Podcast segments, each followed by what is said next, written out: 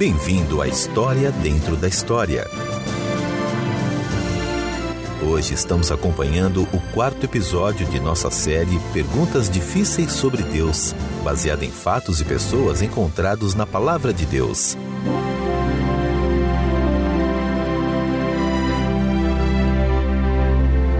Você já conheceu alguém cuja vida é tão difícil, cujas provações são tão duras, que você se pergunta como essa pessoa consegue sobreviver? Talvez ele tenha sido acusado injustamente. Talvez tenham tirado dela tudo o que ela possuía. Talvez tenha sido uma doença paralisante sem esperança de cura. Talvez tenha sido tudo isso e talvez, quem sabe, tenha sido você quem sofreu tudo isso e muito mais para os muitos que diariamente enfrentam um sofrimento tão avassalador e implacável. Falar sobre Deus e seu maravilhoso plano para a nossa vida não faz qualquer sentido. A experiência parece ensiná-los que, se Deus de fato existe, ou ele não tem conhecimento ou não dá a mínima para a situação deles. A pergunta válida que eles fazem é esta: se Deus existe e se ele realmente se importa conosco, por que ele permite tanto sofrimento? Querido amigo, se você já se encontrou numa situação de terrível sofrimento e se já fez essa pergunta, tenho boas notícias para você. Deus não apenas existe, mas ele vê pelo que você está passando e se importa profundamente com você. Junte-se a nós enquanto ouvimos o quarto episódio de nossa série Perguntas Difíceis sobre Deus este drama está baseado em fatos e pessoas encontrados na Palavra de Deus.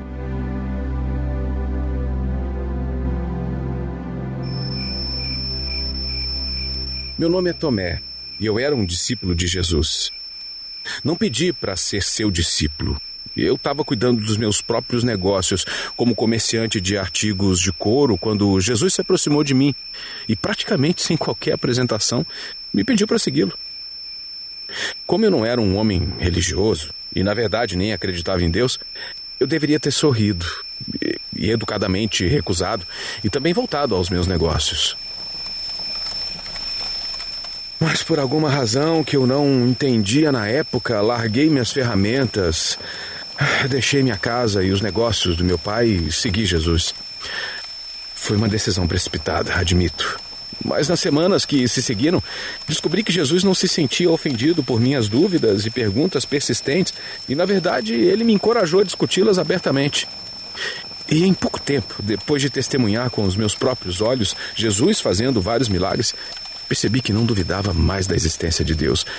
Para minha surpresa, meu longo ressentimento e raiva em relação às pessoas religiosas estava desaparecendo.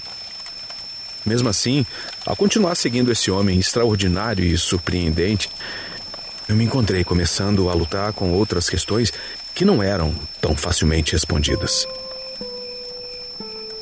Jesus, posso lhe fazer uma pergunta? Claro, Tomé. Aquele homem que encontramos na estrada hoje, aquele que havia nascido cego. Sim. Por que foi necessário que o Senhor o curasse? Não me entenda mal. Estou feliz por ele, porque o senhor chegou e ele agora vê perfeitamente, mas. Mas você quer saber por que Deus permitiu que ele nascesse cego? Sim, exatamente. Foi. Foi por causa de algum pecado escondido? Rabi, quem pecou? Este homem ou seus pais, para que ele nascesse cego? Felipe, você acredita que Deus atinge todos os que pecam com a cegueira? Quem então conseguiria ver? Não. Nem ele nem seus pais pecaram. Mas então por quê? Por que Deus permitiu que isso acontecesse? Isso aconteceu para que a obra de Deus se manifestasse na vida dele. Eu não entendo. Diga-me, Tomé. O que mais aconteceu hoje além de o homem que era cego havia tanto tempo ter recebido sua visão? Bem. Hum. Houve uma grande confusão entre os vizinhos daquele homem quando descobriram o que aconteceu com ele. Sim, houve. Qual foi o motivo da confusão? Ora, todos ficaram espantados com a cura. Alguns até duvidaram que seria o mesmo homem que há tantos anos se sentava para mendigar. Eles diziam: Não, apenas se parece com ele. Sim, mas ele próprio insistia: Sou eu mesmo. Seus vizinhos continuaram discutindo sobre isso e ele deve ter repetido uma dúzia de vezes a história de como o Senhor o curou enquanto a multidão continuava a crescer. E o que eles fizeram para resolver a controvérsia? Eles o levaram para os líderes religiosos na sinagoga. Eles o interrogaram sobre a cura como se ele fosse um criminoso. E o que esses líderes religiosos fizeram? Eles chamaram testemunhas. Interrogaram os pais dele. Interrogaram o próprio homem. E a que conclusão eles chegaram com as perguntas? Eles o colocaram sob juramento e lhe perguntaram pela última vez o que ele fez, como lhe abriu os olhos. E como ele respondeu? Ele respondeu: Eu já lhes disse, e vocês não me deram ouvidos. Porque querem ouvir outra vez? Acaso vocês também querem ser discípulos dele? E como os líderes religiosos responderam à sugestão dele de que se tornassem meus discípulos? Eles o insultaram e depois o expulsaram da sinagoga. Então, o homem que havia sofrido cegueira e maus tratos desde seu nascimento, agora vê, mas não pode entrar na sinagoga para adorar o Deus que lhe deu a visão. Parece que o sofrimento dele não terminou com sua cura. Isso não parece justo para você, não é mesmo? Não, Jesus, isso não parece justo. E mesmo assim, Deus foi glorificado hoje, não foi?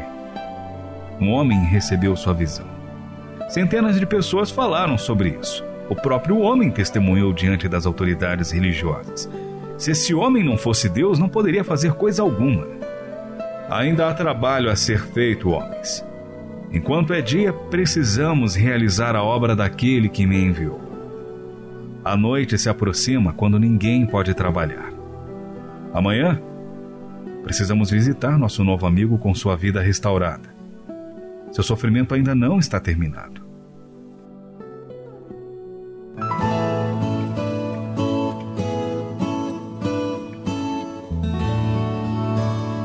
Obrigado por sintonizar.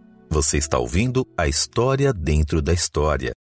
Hoje estamos acompanhando o quarto episódio de nossa série Perguntas Difíceis sobre Deus, baseada em fatos e pessoas encontrados na Palavra de Deus. Anteriormente em nossa história, Tomé havia aceitado um convite de Jesus para segui-lo e estava entre seus discípulos enquanto andavam pelas cidades ministrando, pregando esperança e boas novas em todos os lugares aonde iam. Mas, apesar dos vários milagres extraordinários que Jesus realizou diante de seus próprios olhos, Tomé ainda lutava com o significado por trás de tudo. Embora ele não questionasse mais a existência de Deus, ele tinha questionamentos sobre o sofrimento que ainda havia à sua volta. Ouça agora a continuação de nossa história.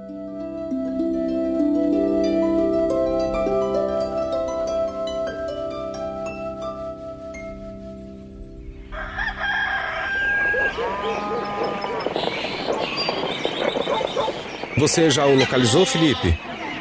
Não, ainda não. E você? Não, nem um sinal dele.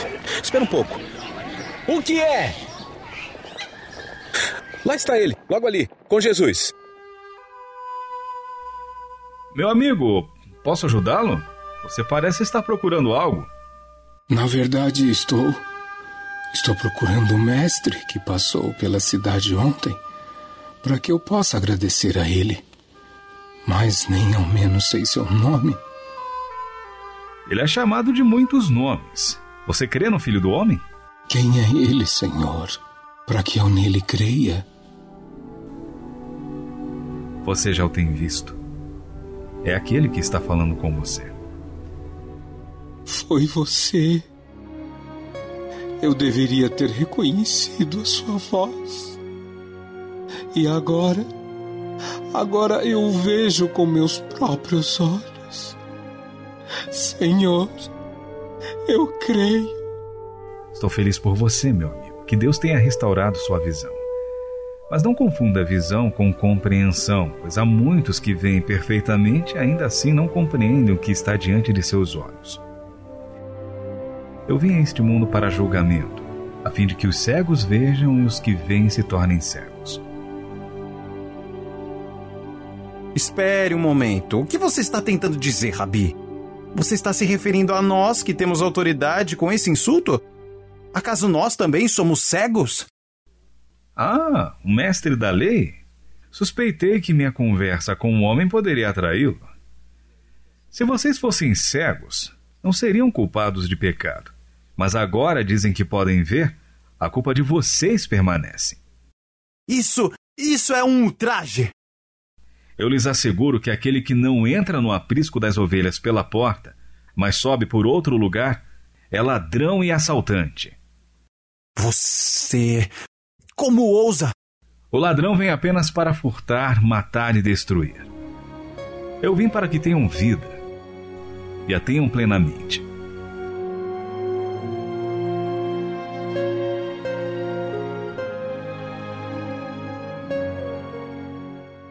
Jesus, posso lhe fazer outra pergunta?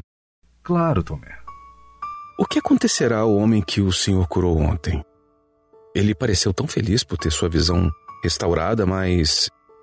Você está preocupado com ele? Sim, estou. Ele foi expulso da sinagoga.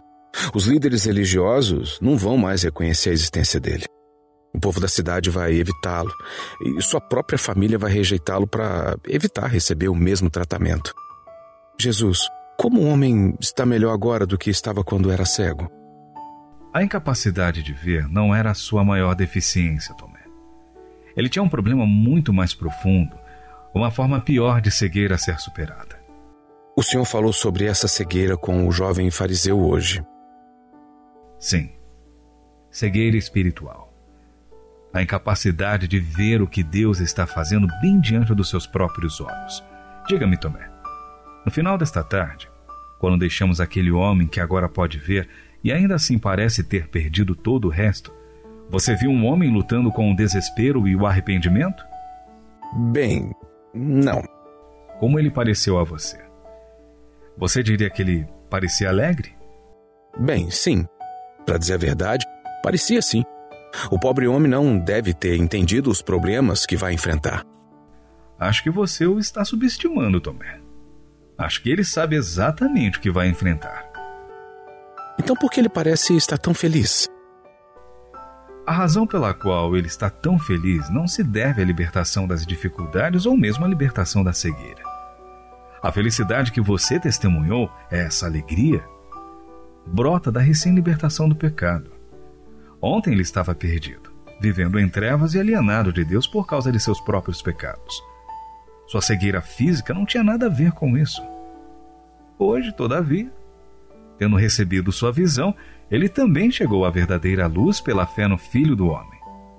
Então, Tomé, ele não está mais perdido. E isso é mais importante para ele, até mesmo do que sua nova visão.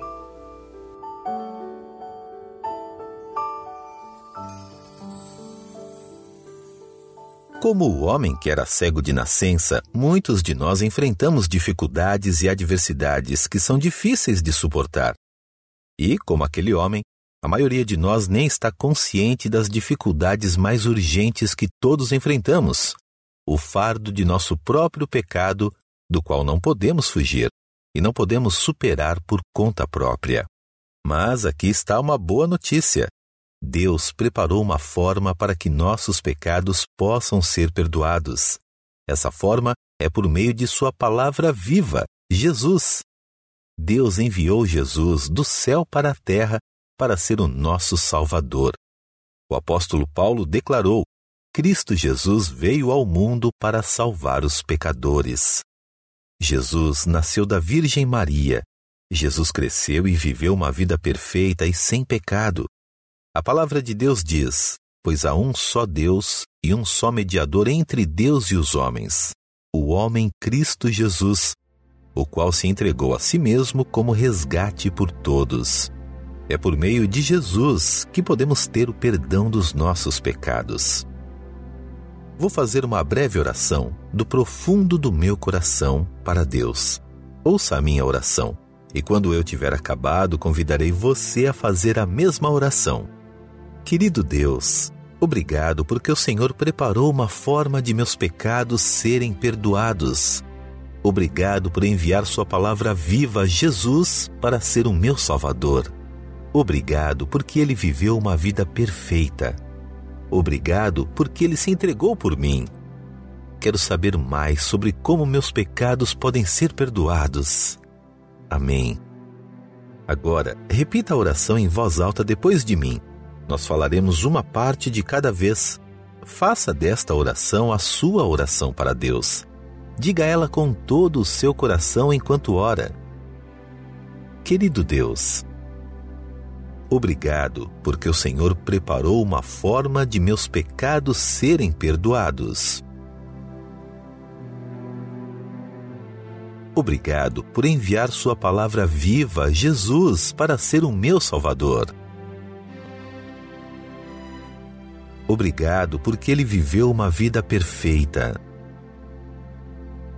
Obrigado porque Ele se entregou por mim. Quero saber mais sobre como meus pecados podem ser perdoados. Amém. Obrigado por fazer essa oração.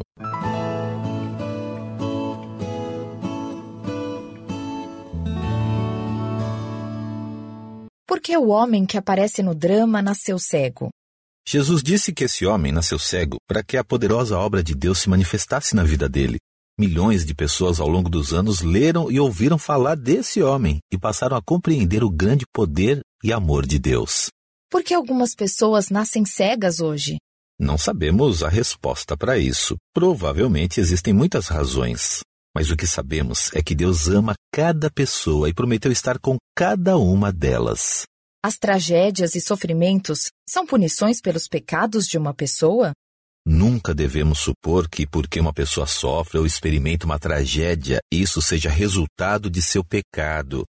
Nossa resposta adequada deve ser tentar ajudar essa pessoa da melhor forma que pudermos. Deus conhece o meu próprio sofrimento? Sim, Deus sabe exatamente pelo que você está passando e Ele prometeu estar com você e te ajudar. Por que Deus permite que eu sofra? De novo, não sabemos a resposta para isso. O que sabemos é que Deus te ama muito e irá te ajudar. Você deve orar e pedir para Deus estar perto de você e te ajudar. Deus está preocupado com o meu sofrimento? Sim, Deus está preocupado com o que quer que você esteja passando. Ele não é um Deus distante, mas está muito próximo e perto de você. Ele te ama e vai te ajudar. No próximo programa, saberemos mais sobre como nossos pecados podem ser perdoados. O próximo episódio será outro drama sobre uma pergunta difícil sobre Deus.